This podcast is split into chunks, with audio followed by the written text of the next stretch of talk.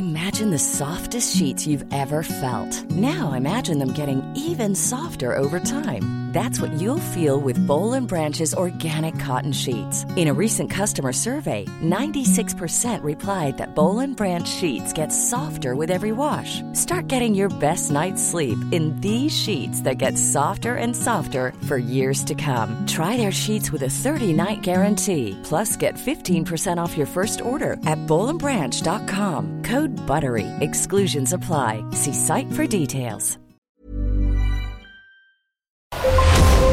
Brenda Peña y Manuel Zamacona están listos para actualizarte los hechos relevantes con la mirada fresca que los caracteriza.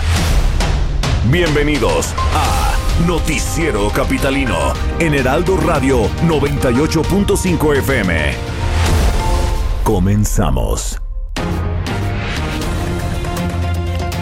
El gobierno capitalino advierte de un aumento en el número de personas hospitalizadas en las siguientes semanas.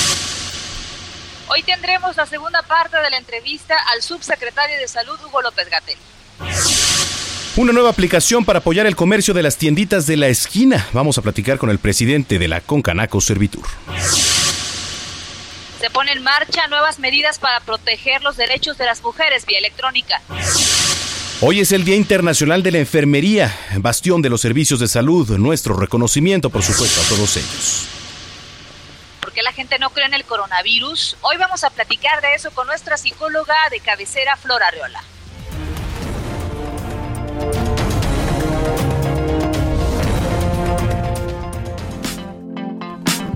Son las 9 de la noche con un minuto en el tiempo del centro de la República Mexicana. Qué gusto que nos esté acompañando una noche más aquí a través de los micrófonos del Heraldo Radio, la señal, el 98.5 de FM. Bienvenidos al Noticiero Capitalino. Ya es martes 5 de. Ah, no, no, no es 5, es 12, es que el mes es 5, el día es 12. Querida Brenda Peña. Bueno, la verdad es que este programa es grabado. No, exactamente. Y lo, Lo grabamos desde el 5. exactamente. Sí, pues ya es martes. Este, pues estos días, muchos que se encuentran en confinamiento dicen yo, para mí todos los días son fines de semana, para mí todos los días son lunes o para mí todos los días son sábado. Bueno, un abrazo a todos los que ya van por la séptima semana de confinamiento, que se han portado bien y que han colaborado a la causa. Sí, efectivamente, eh, me llamó la atención, como tú dices, eh, en el inicio que estábamos platicando del aumento, ¿no? En el número de personas hospitalizadas en las siguientes semanas aquí en la ciudad. Me, me da, pues, una cierta impotencia el que desde allá, desde Palacio Nacional, digan que ya en próximos días se va a retomar poco a poco la actividad. ¡Qué miedo, eh! Qué miedo que digan eso desde Palacio Nacional. Así que a cuidarse nosotros mismos, como lo hemos hecho desde un principio. Definitivamente, mira, la verdad es que han dicho que va a ser primero, eh, mañana van a presentar este modelo seguir y este, eh, esta nueva ruta para aquellos estados y ciudades en la República Mexicana que tienen casi eh, muy, muy bajo perfil en COVID-19 y van a regresar de manera, de manera perdón, escalonada a las actividades normales. Yo considero que es un riesgo, es algo de lo que vamos a platicar en la tercera entrega de mañana y última con Hugo López Gatel. Pues la luz al final del túnel, en serio, la estamos viendo y en qué se basan para decir eso. Me parece aventurado, pero pues, caray, Sí, es está manejando aquí. por demás irresponsable, me parece que se diga ya una próxima fecha. Cuando además, fíjate, ¿te acuerdas de la jefa Fabiana?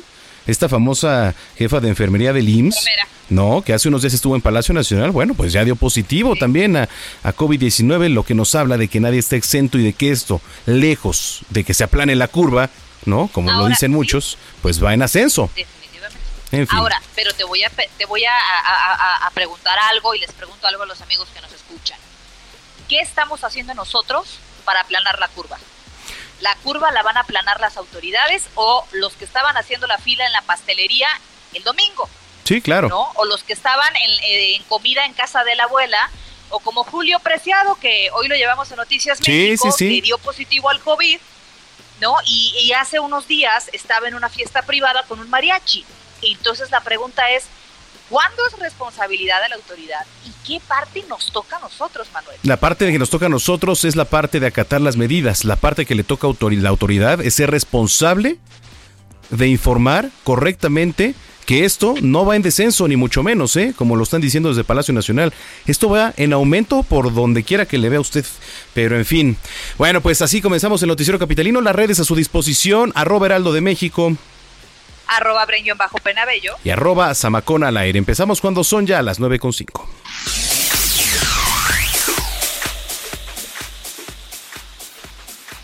Bueno, se planea que poco a poco México regrese a una nueva normalidad después del confinamiento por COVID-19, pero es necesario evaluar el factor salud para poder hacerlo. Esta información que hoy nos comparte nuestro compañero Carlos Navarro. ¿Cómo estás? Muy buenas noches.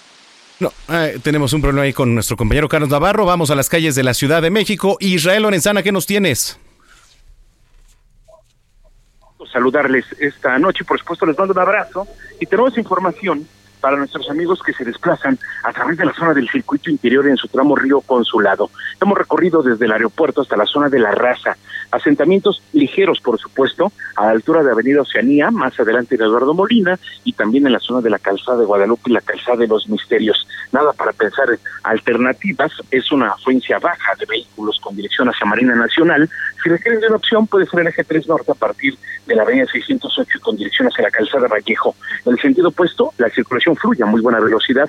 No encontramos retrasos con dirección hacia la zona de la calzada General Ignacio Zaragoza, Boulevard Puerto Aéreo o más adelante para nuestros amigos que van con dirección hacia Viaducto. Estuvo pues lloviendo de manera intermitente durante la tarde, ya para estos momentos está seco el pavimento, aún así hay que recomendar a nuestros amigos no exceder los límites de velocidad. Prenda Manuel, la información que les tengo. Muy bien, pues sí, efectivamente, acatar las medidas y a manejar con precaución. Gracias, Israel. Hasta luego. Vamos ahora en otro punto de la capital, Daniel Magaña. ¿Qué nos tienes? Buenas noches. ¿Qué tal, eh, Brenda Manuel? Muy buenas noches. Bueno, pues tenemos información vehicular de las calles de la ciudad y es que la responsabilidad social continúa siendo la constante, pues en las calles de la ciudad, porque realmente el día de hoy eh, vialidades como la zona del anillo periférico sur, pues observamos escasa actividad vehicular, la zona, pues también para incorporarse hacia la avenida Renato Leduc, hacia la zona de Huipulco, así que pues no tenemos complicaciones viales. También otra de las vialidades que recorrimos, la zona de Miramontes, pues la mayoría de los giros mercantiles se encuentran cerrados y también pues es escasa la actividad pues eh, peatonal en la zona pues de la calzada del hueso, la zona también de la Alameda del Sur, así que bueno pues esta continúa siendo la constante en las calles de la ciudad. del reporte, muy buena noche. Muchísimas gracias, muy buenas noches para ti, son las nueve con ocho. Bueno, se está planeando que poco a poco nuestro país regrese a una nueva normalidad, ¿no? Después de este confinamiento por COVID-19, pero no en unos días. Es necesario evaluar el factor salud, ¿no? Para poder hacerlo. Vamos con nuestro compañero Carlos Navarro que nos tiene más información. Estimado Carlos, ¿cómo estás? Buenas noches. Buenas noches, Brenda Manuel. Les saludo con gusto a ustedes y al auditorio. Y bien, el COVID-19 no da tregua. El número de personas hospitalizadas por el nuevo coronavirus en la zona metropolitana del Valle de México va a seguir en ascenso en las siguientes semanas. La jefa de gobierno, Claudia Sheinbaum, informó que para atender esta situación han trabajado con las distintas instancias de gobierno. Escuchemos. ¿Qué va a ocurrir en las siguientes semanas? No es una bola de cristal, es el apoyo que hemos tenido de matemáticos, de epidemiólogos que han construido junto con la DIP este modelo, que está en coordinación también con el CONACIT. Se espera que en las siguientes semanas siga todavía aumentando el número de hospitalizados. Y por eso nuestra dedicación tan permanente para que no falten camas en la Ciudad de México y la coordinación con el Estado de México fundamental para que en el Valle de México tampoco falten camas. De acuerdo con la Agencia Digital de Innovación Pública, en la zona metropolitana del Valle de México va a haber 2.402 personas intubadas el 26 de mayo, de acuerdo con la proyección del peor escenario. Y es que anticipándose para definir una reactivación de la economía, Hoy se celebró una reunión virtual entre los 32 titulares de los estados e integrantes del Gabinete Federal. Ahí se definieron las bases del nuevo regreso a la normalidad. La mandataria capitalina explicó que a través de la Secretaría de Gobernación, de la de Salud, de la de Relaciones Exteriores, la de Economía y Trabajo y Previsión Social, se les explicó a los 32 gobernantes el plan mismo que será presentado mañana en la conferencia matutina del presidente Andrés Manuel López Obrador. Incluso la mandataria señaló y fue enfática que se debe de colocar en una balanza tanto el factor salud como el económico. Y bueno, por último, comentarles que los siete mil millones de pesos del presupuesto de la Ciudad de México que no se ejercieron en 2019 no se van a utilizar para atender esta emergencia sanitaria por COVID-19. La jefa de gobierno informó que estos remanentes que pertenecen a organismos descentralizados ya tienen su destino definido, pues en lo que no se ocuparon el año pasado se van a ocupar en este año. Y es que son alrededor, como les comentaba, siete mil millones de pesos que concentran el sistema de transportes eléctricos, el metro, así como el fondo ambiental y mismos que ya tienen su destino definido y no será para la emergencia sanitaria por COVID-19. Brenda Manuel, la información que les tengo. Ahí está, ahí está. Pues fíjate, Carlos, este, Brenda, también me llama eh, un poco la atención los discursos paralelos que se han estado dando desde la propia Ciudad de México y entidades como Nuevo León, ahora el propio Puebla, Chihuahua, ¿no? Y el gobierno de el discurso desde Palacio Nacional cuando ya quieren retomar el próximo 17 poco a poco las actividades, la jefa de gobierno dice, "No, bueno, pues es que se está pensando aquí en cómo seguir eh, concentrando a gente en los hospitales, ¿no? Porque esto pues para nada va en descenso, pero pues en fin, ahí está parte de, lo que se dice aquí en el gobierno capitalino y desde Palacio Nacional. Discursos paralelos. Gracias, Carlos. Así si nada más vas a checar un poco las cifras que presenta tanto el gobierno federal y el local y ahí se encuentran ciertas discrepancias. Por supuesto, en todos los gobiernos, nada más que aquí no se dan cuenta allá en Palacio Nacional, hablando del presidente López Obrador. Gracias, Carlos. Hasta luego, buenas noches. Muy buenas noches, ya son las nueve con Y bueno, como ya le platicábamos, el día de hoy tenemos la segunda parte de esta entrevista que sostuvimos con el subsecretario de Salud, Hugo López Gatel. ¿Cómo está realizando la cuantificación de los casos por COVID-19? Eso ha sido un tema recurrente en eh, las mañaneras y en las conferencias a las 7 de la noche. ¿Cómo le llaman ellos aplanar la curva, qué significa y por qué México ha aplicado tan pocas pruebas según la OCDE. Así que los invito a que la escuchen.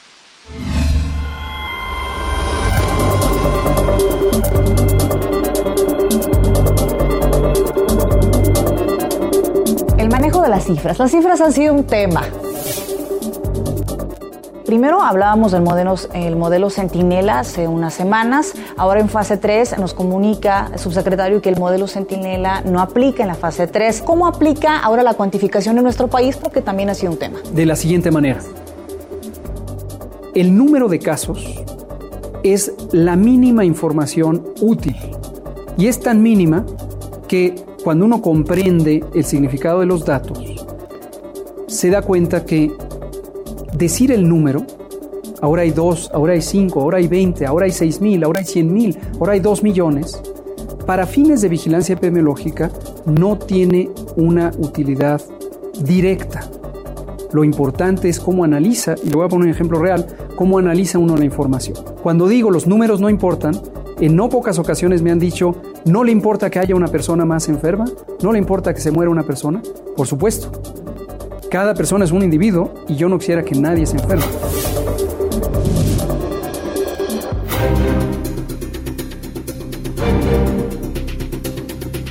La famosa inquietud que tienen ahora exsecretarios de salud y sus grupos políticos que les acompañan de cuántos casos hay en México y cuántos están ocultando, es una obsesión innecesaria por lo siguiente. Le voy a poner el ejemplo vivido.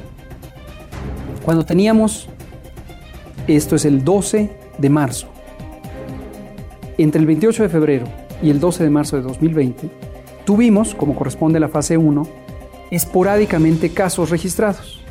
Un caso, ninguno, ninguno, dos casos, ninguno, ninguno, un caso, ninguno, ninguno, tres casos, ninguno, ninguno, cuatro casos.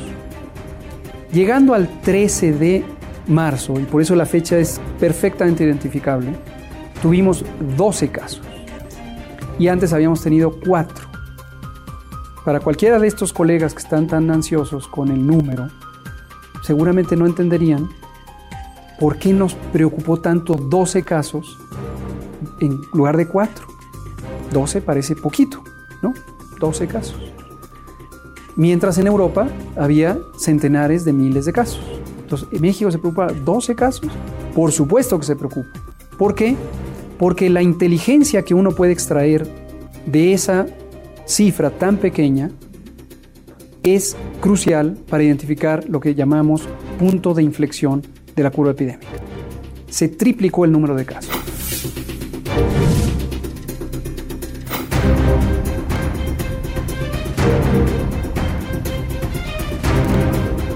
Aplanar la curva no quiere decir que no haya curva. Tuvimos el punto de inflexión de inicio y fue el 13 de marzo.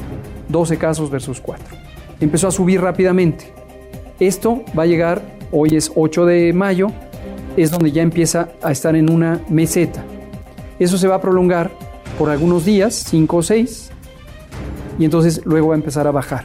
Lo que estamos hablando es de que la cantidad de casos por día, comparado con lo que habría ocurrido si no hubiéramos hecho las medidas, es 75% menor. Es una prueba irrefutable de que aplanamos la curva.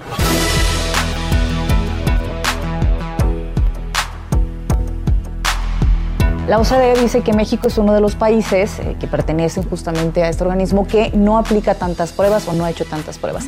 ¿En qué eh, radica esta eh, toma de decisión? ¿Cuántas pruebas debe hacer un país? ¿Hay un índice? Estados Unidos ha hecho muchísimas. Esa- ¿Y entonces la referencia es Estados Unidos? ¿Es Europa? ¿Es Islandia, que es eh, aparentemente el país que más pruebas ha hecho? ¿Lo que importa es el número absoluto? ¿O es el número por millón de habitantes?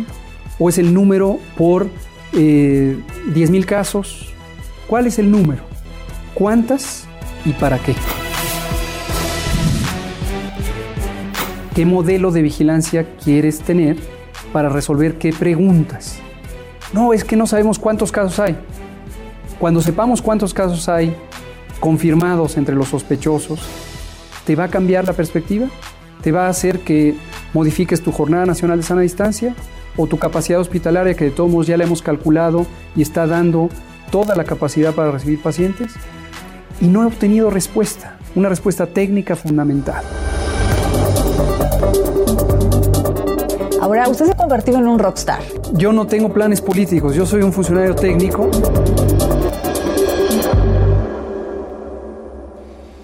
Bueno, pues ahí tenemos, hablaba Brenda parte de lo que dice aplanar, aplanar la curva, ¿no?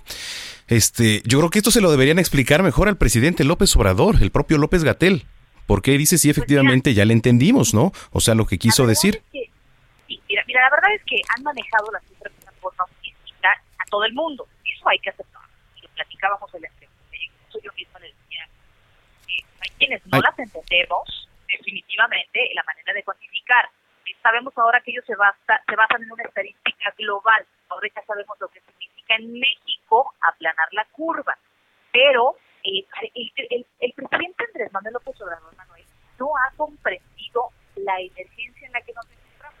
Muestra de que no lo ha comprendido es que ha tenido que salir un subsecretario, no un secretario, no un presidente, No, no existe, secretario no existe. no un secretario de gobernación, un subsecretario a, a- agarrar las riendas de esto y llevar el, a- como pueda al país, ¿no? Sí, efectivamente. Y, y es preocupante, es preocupante que, porque te voy a decir algo, la gente, o mucha gente, cree todavía en lo que dice Andrés Manuel López Obrador en cuanto a decir, bueno, poco a poco ya se van a ir retomando las actividades en pocos días. Habla del día 17 de mayo.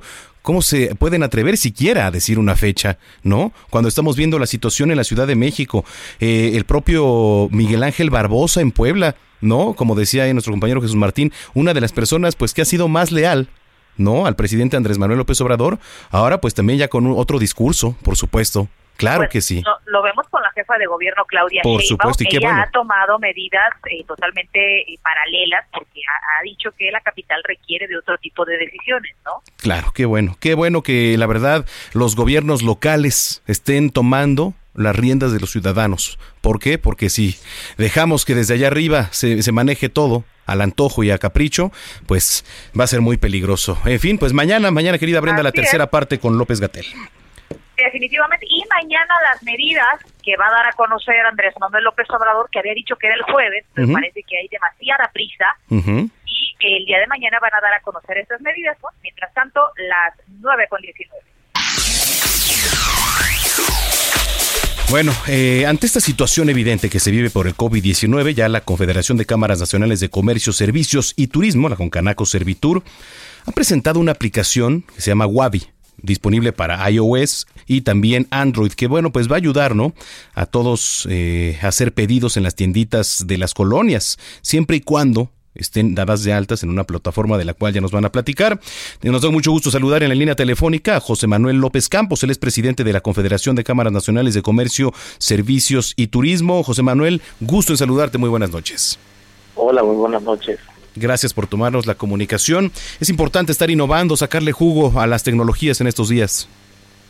Mira, eh, además de que es importante estar siempre en la vanguardia con la tecnología, hoy es una necesidad imperiosa ante las circunstancias que estamos viviendo de la contingencia por el eh, sanitaria por el coronavirus.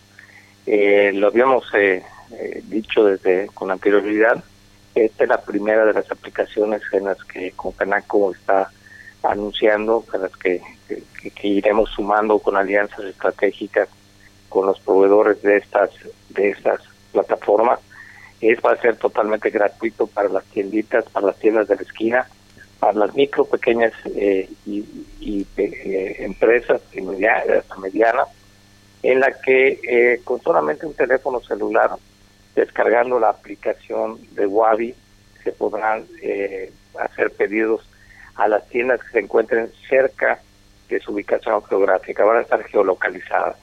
Y las, las, los tenderos, los que los dueños de las tiendas o los que quieran participar, lo único que tienen que hacer es darse de alta en la página yo me cuido con wabi.com y la aplicación le, o sea, le, lo, guiará de una manera este, amigable para que para que también con solamente desde su teléfono pueda hacer sus promociones y poder dar el servicio.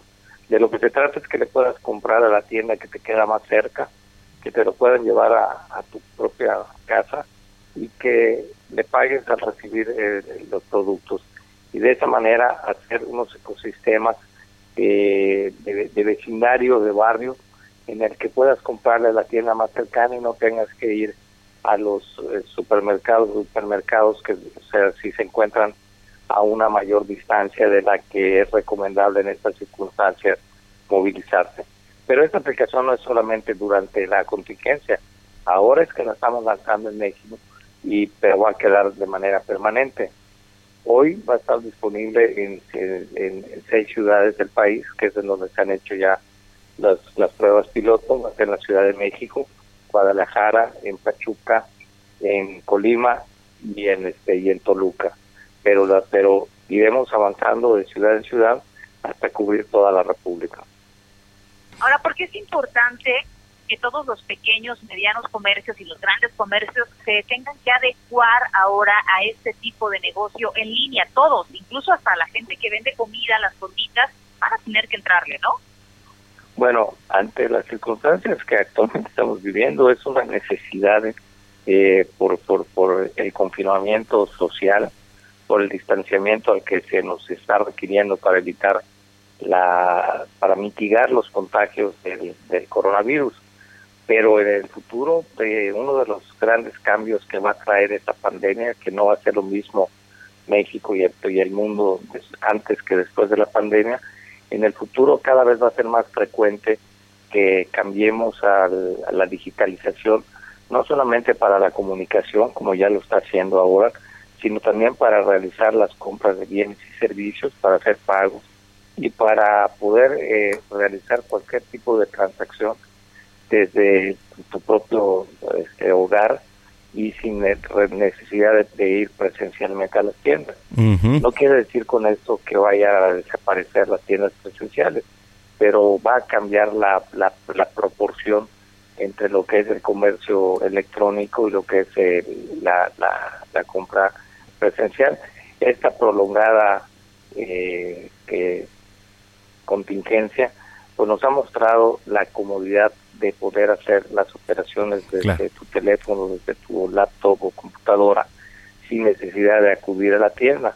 Hoy por necesidad, mañana por comodidad.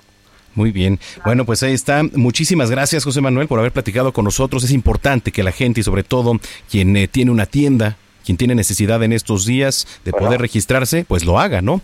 A través de esta aplicación. Eh, José Manuel, pues muchas gracias nuevamente. Gracias. Bueno. Ahí nos escucha José Manuel, ¿sí? Híjole, bueno, tuvimos ahí problemas con la comunicación, pero los que nos están preguntando, lo único que hay que hacer es registrarse en www.yomecuidoconwabi Wabi es con W, yo me cuido con wabi.com. Así que para darse de alta, pues ahí está la información. No, no dude, ¿eh? Es importante hacerlo y es importante adecuarlo, ¿no? Correcto, querida Brenda Peña. Oye, pues este, antes de que nos caiga la guillotina, rápidamente redes sociales, arroba Heraldo de México arroba bajo penabello y arroba zamacona al aire. Ya son las 9 con 24. Vamos a una pausa y al regresar las tendencias.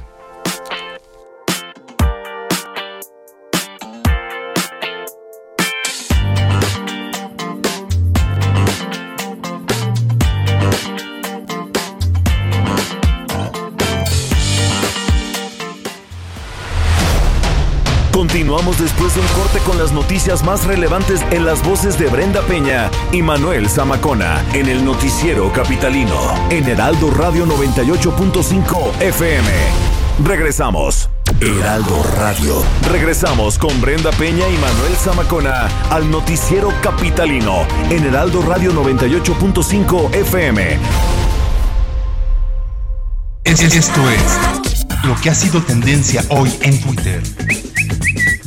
Hoy martes 12 es tendencia en Twitter, rápido y furioso, pues el canciller Marcelo Ebrard informó que México entregó a la Embajada de Estados Unidos una nota diplomática en la que solicita toda la información acerca del operativo rápido y furioso que inició a finales de 2009, el cual dijo involucró el trasiego de más de 2.000 armas de alto calibre que entraron al territorio nacional. Fue tendencia Zitácuaro, Michoacán, pues pobladores han arremetido contra personal de salud y de seguridad, además que mantienen bloqueos en carreteras porque afirman que el gobierno local está esparciendo de manera intencional la cepa del coronavirus.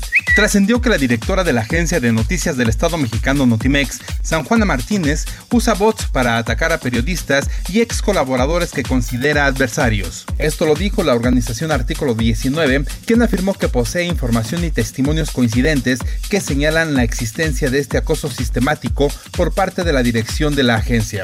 Por su parte, Martínez aseguró que es totalmente falso que orqueste los ataques mencionados Alfonso Dorazo, secretario de Seguridad y Protección Ciudadana, dijo que el apoyo de las Fuerzas Armadas en labores de seguridad pública durante los próximos cinco años estará siempre subordinado a la Guardia Nacional. En Twitter se comentó que mediante una carta leída ante medios de comunicación, el ministro interino de Gobierno de Bolivia, Arturo Murillo, acusó al expresidente Evo Morales de incitar a la violencia y el narcotráfico y aseguró que la misiva se la hará llegar a Morales, quien se encuentra en Argentina. Para terminar las tendencias, hoy fue trending topic el hashtag Día del Comunicólogo, pues se reconoce la labor social que hacen de informar, expresar y convencer a través de cualquier medio de comunicación, ya sea radio, medios escritos, televisión y redes sociales. Así que, felicidades a todos los colegas en este día. Usted está al tanto de lo que hoy fue tendencia en Twitter. Gerardo Villela, en el Noticiero Capitalino, Heraldo Radio.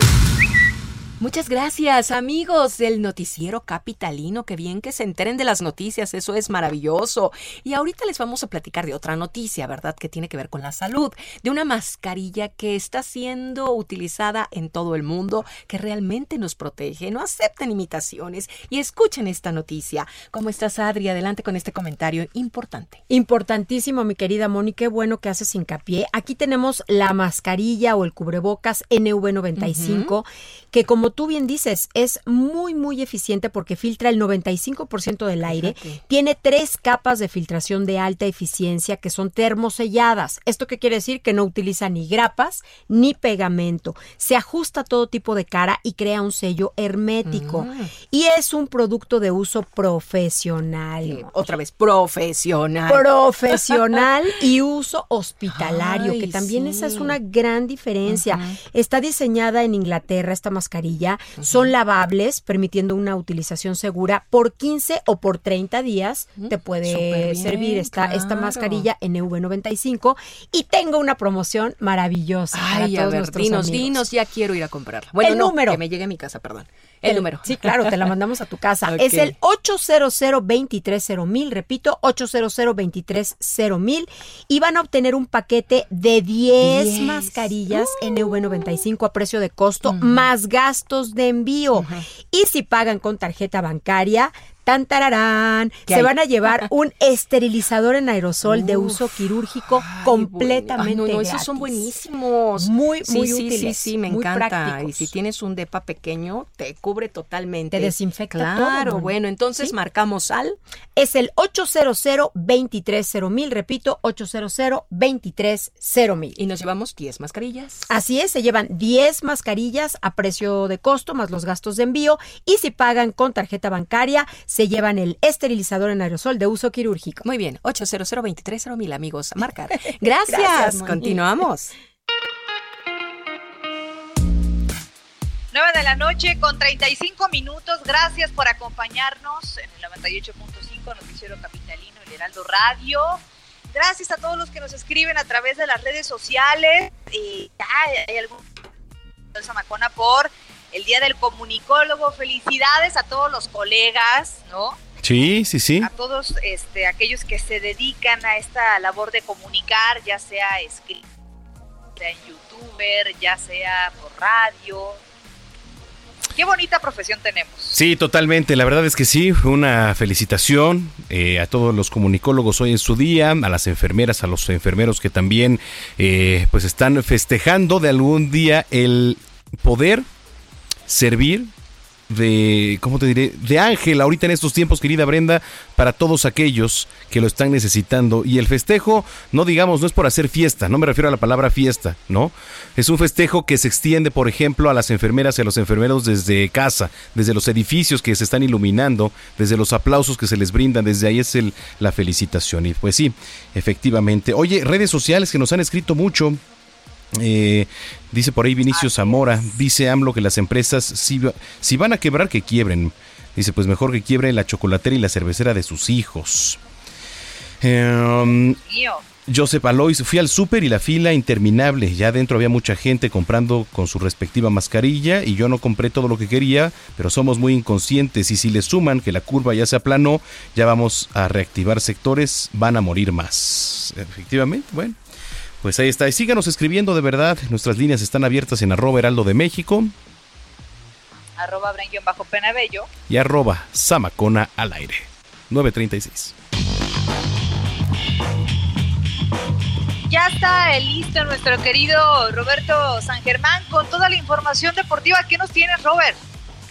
¿Qué tal, mi querida Brenda? Buenas noches, mi querido Manuel y gente que nos sintoniza. Pues aquí tenemos, ¿se acuerdan que hace unos meses Kobe Bryant murió en un accidente de un ¿cómo helicóptero? Se cayó allá en California. Pues bueno, ahora resulta que Ara Soayan era el piloto que volaba el helicóptero que se estrelló y dejó como saldo a nueve personas fallecidas el 26 de enero de este año, ¿sí?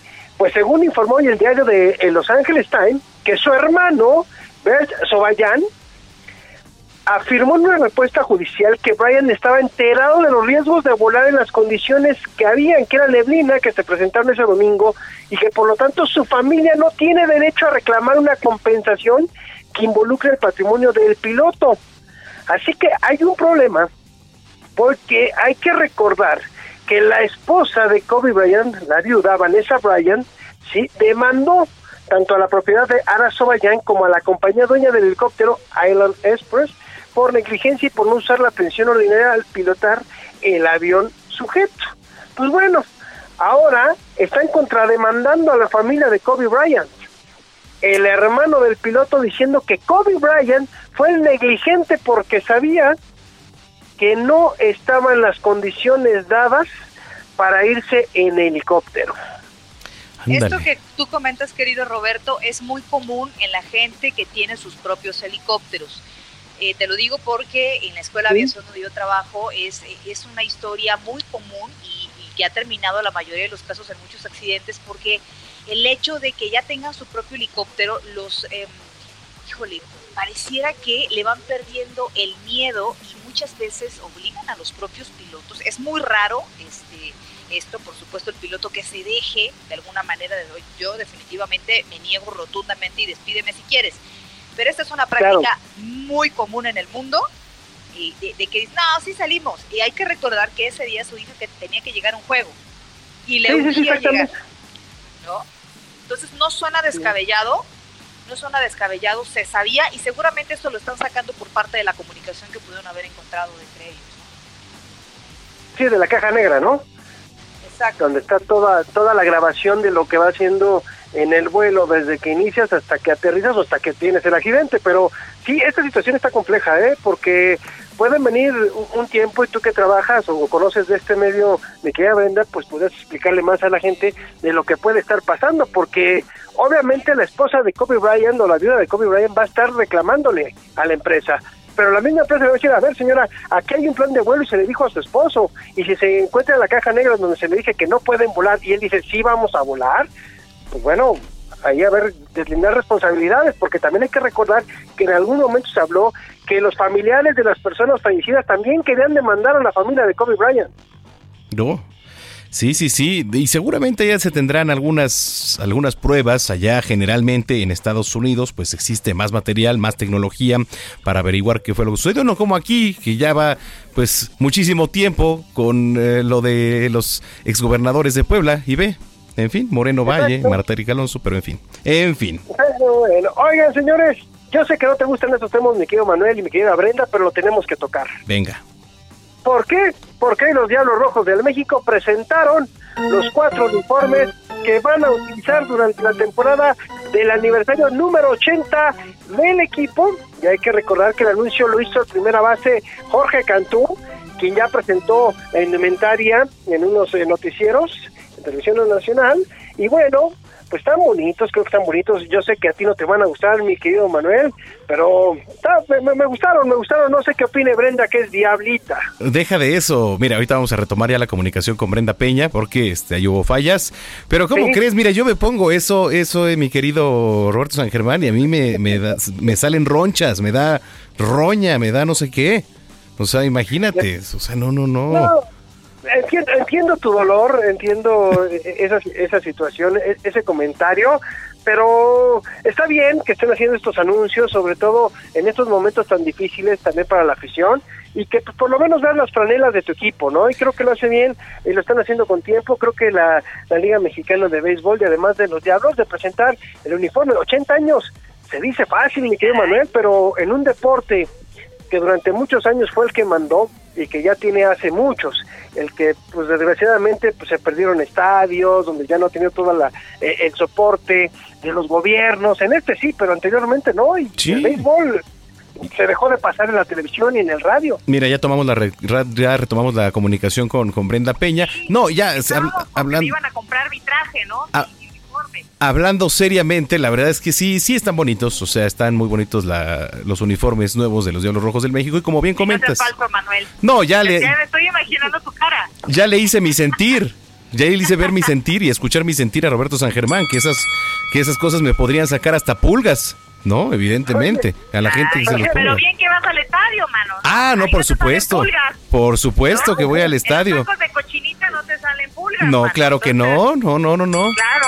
Pero pero, pero fíjate, mi querida Brenda, que ya están los uniformes en la tienda virtual. Te falta barrio, querido Zamacona, te falta calle, eres muy pipí. No, no, no, hombre. No, no, no. Al contrario, la verdad es que... Bueno, adelante, querido Robert, estabas hablando, perdóname. No, no, te preocupes, son dos blancos, uno rojo y uno rosa. Yo tiene mucho tiempo que no he visto una franela rosa. ¿Ustedes recuerdan alguna? Se, estuvo utilizando mucho, se estuvo utilizando mucho, además de grandes ligas, aquí en el mes de octubre, que es el mes de la lucha contra el cáncer de mama, sí estuvieron saliendo algunos jerseys rosas en esos días. ¿De qué equipo? No, recuerdo ¿De los Diablos? No, de todos en general, ¿eh? de, todos y también en, en, grandes ligas. Y lo que se utiliza mucho también son las guanteletas, los spikes, las propias almohadillas de las bases, ¿eh? Sí, exactamente, el béisbol o, la indumentaria, ¿no? Que traen, como dices tú, los guantes, los guantes que traen para batear, ese tipo de cuestiones, o las muñequeras, o algún, algo que haga alusión al color rosa, como bien dices, porque es el mes del cáncer de mama y también en algún momento ya lo juntaron con el cáncer de próstata, por el color azul, ¿no? Para los hombres. Y bueno, es, esto fue de las noticias también del béisbol. Y fíjense, ya nada más para terminar rápido, el boxeador mexicano Salud Caen, el Canelo Álvarez, ya se unió a la lucha a través del COVID-19 y en esta ocasión donó cientos de kits para el Hospital Civil de Guadalajara. Fueron 950 kits sí que llevan gogles, mascarillas, guantes, overoles y gel antibacterial para los empleados del hospital, para los trabajadores. Ándale, bueno, pues mira, hay una palomita para el señor El Canelo Álvarez para por, por donar tanto de lo que ha ganado, de lo que hablábamos ayer, ¿no? Justamente. Sí, la última vez fueron más de 10 millones de dólares. Sí, sí, sí. Híjole. Ya dio 950 kits, señores. Muy bien, pues ahí están los temas deportivos. Anda. Gracias. Ah, es que no se escucha. Bueno, eh, querido Roberto San Germán, muchísimas gracias. ¿Dónde podemos escucharte y además seguirte? En arroba R San Germán, eso es en Twitter, ahí me pueden eh, seguir y aquí escuchándonos en Heraldo con ustedes para platicar de los deportes y de lo que se ofrezca. Te mandamos un abrazo. Igualmente, pasen buena noche.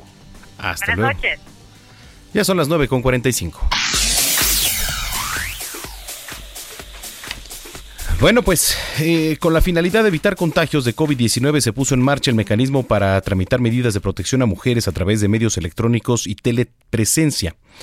Esta medida pues fue implementado por la Fiscalía General de Justicia de la Ciudad de México junto con el Poder Judicial Capitalino y consiste en que las mujeres víctimas de violencia puedan ingresar al sitio web www.poderjudicialcdmx.gov.mx donde podrán hacer su denuncia, así como una breve descripción de los hechos.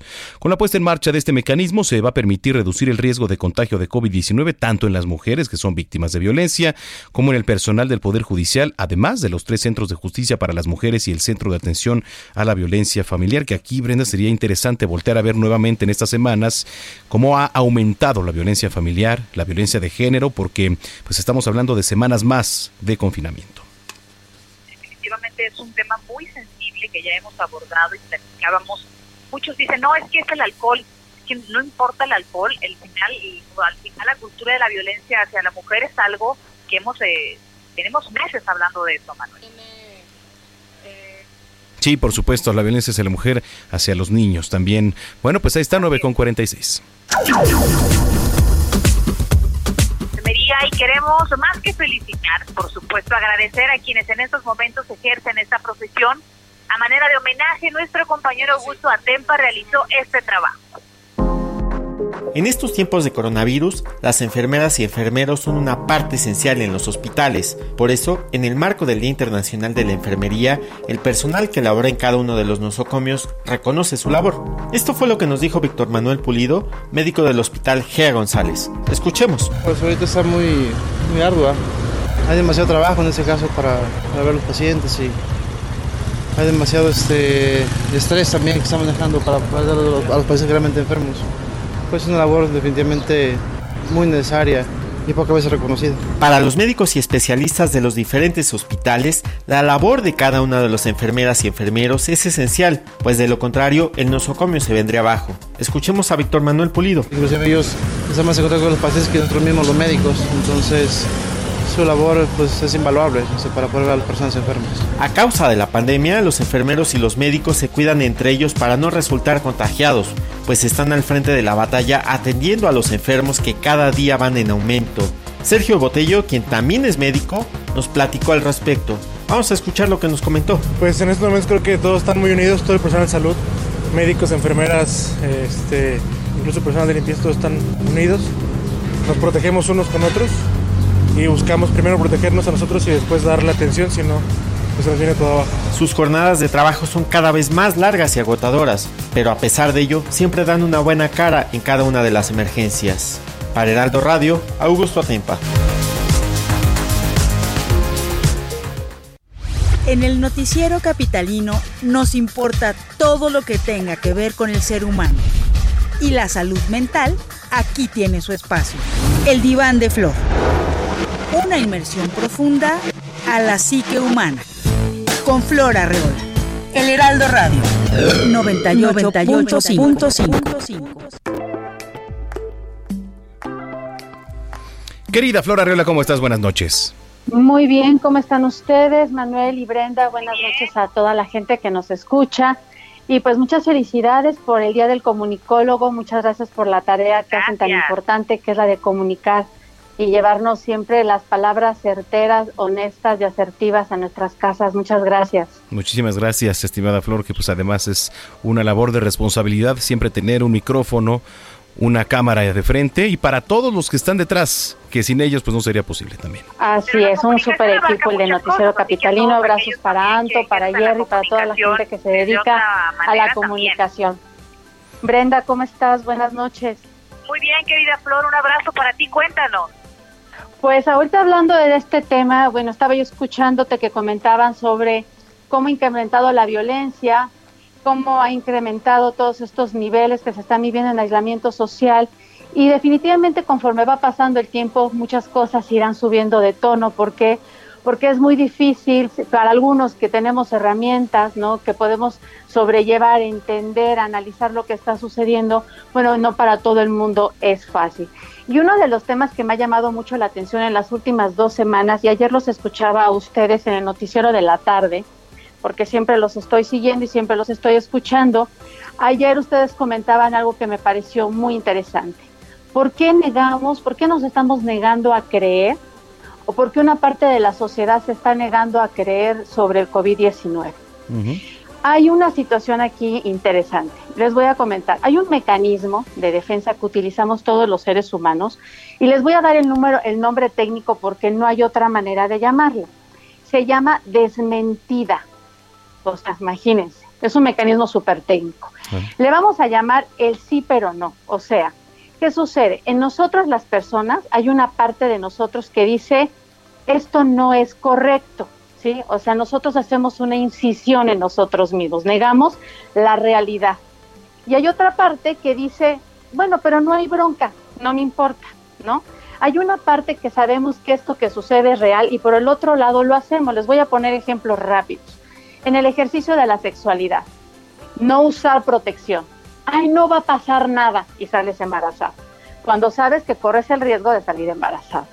En la violencia en la pareja. Te violenta tu pareja, pero hay una parte de ti que dice, sé que esto no es correcto, pero es que va a cambiar. Mañana va a ser diferente. Esto no está sucediendo. Entonces lo niegas porque es una forma de tener el control. El que trabaja toda la semana, ¿no? y, se, y se rompió ahora sí la espalda chambeando, va y se lo gasta todo en una super borrachera, cuando sabe que no es correcto.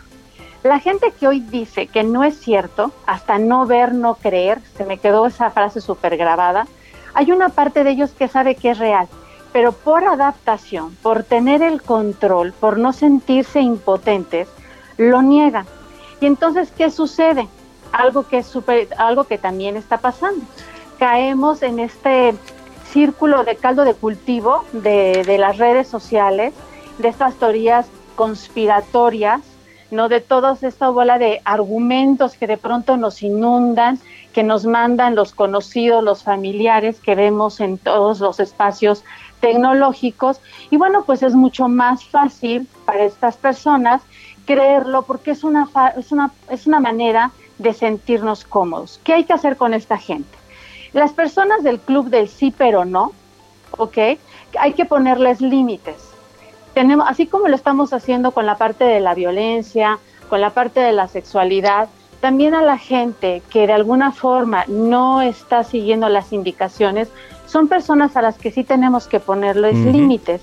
¿Cómo se les pone límites? Bueno, finalmente lo que hay que hacer aquí es si ellos me van a compartir noticias, yo ya no voy a validar esas noticias, no voy a continuar con sus argumentos. Si estoy cerca de ellos, yo voy a estar protegido. Y sobre todo, lo más importante es que no busquemos cambiarlos.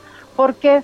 Porque al quererlos cambiar, ellos van a seguir insistiendo en cual que su verdad es la única que existe. Claro. Ok, alejarnos o no querer ver con objetividad la vida como hoy se nos está presentando, siempre nos va a llevar a estar incididos. Entonces, esto es una situación, o a estar divididos, esto es una situación que se nos presenta siempre y hay que estar trabajando.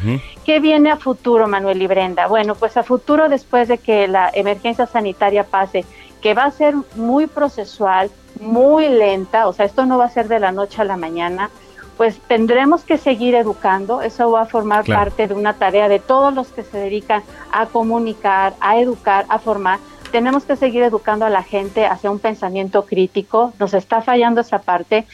Hacia la lectura, tenemos un gran problema con la lectura, las personas no leen, en México no se lee, la gente nada más agarra el abstract o el copy-paste o el meme, y necesitamos hacer una consulta acertada de nuestras fuentes de información. Bien, querida Flor, se nos está acabando el tiempo, nos tenemos ir desafortunadamente, que hay guillotina. Oye, pero ¿dónde te podemos seguir para, para las redes sociales y que ahí también este, pues nos estés explicando?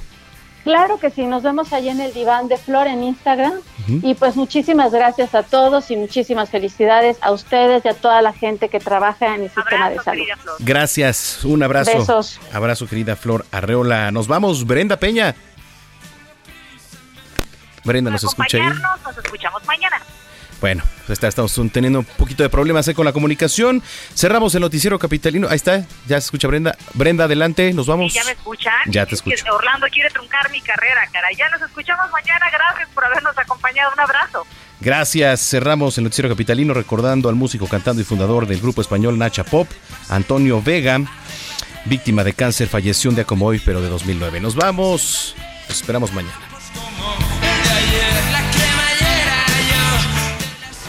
Estás informado con las noticias más relevantes que acontecen en la metrópoli. No te pierdas la próxima emisión de Noticiero Capitalino con Brenda Peña y Manuel Zamacona.